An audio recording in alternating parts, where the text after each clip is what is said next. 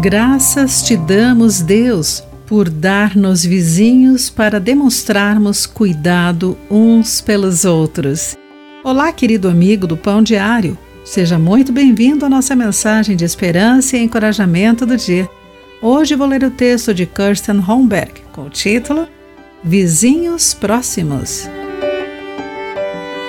Nosso bairro usa um site para ajudar os vizinhos a se conectarem com rapidez. Em minha comunidade, os membros avisam uns aos outros ao avistarem leões da montanha e comunicam as ordens de evacuação em casos de incêndios florestais. Também suprem uns aos outros quando necessário. O site é mais um recurso para encontrar animais de estimação perdidos.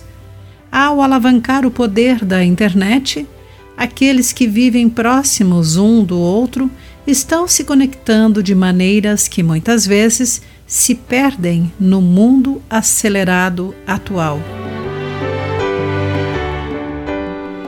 Relacionar-se com os que vivem perto também foi essencial nos dias do rei Salomão Embora os relacionamentos familiares sejam importantes e possam ser de grande apoio, Salomão diz que o papel de um amigo é vital, especialmente em meio a uma calamidade, conforme Provérbios 27, versículo 10.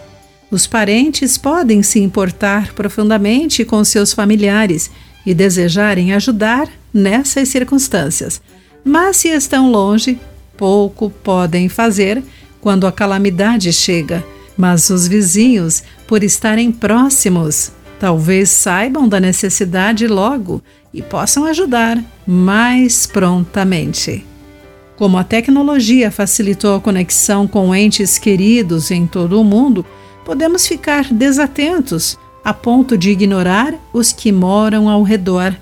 Jesus ajuda-nos a investir nos relacionamentos com as pessoas que colocaste ao nosso redor.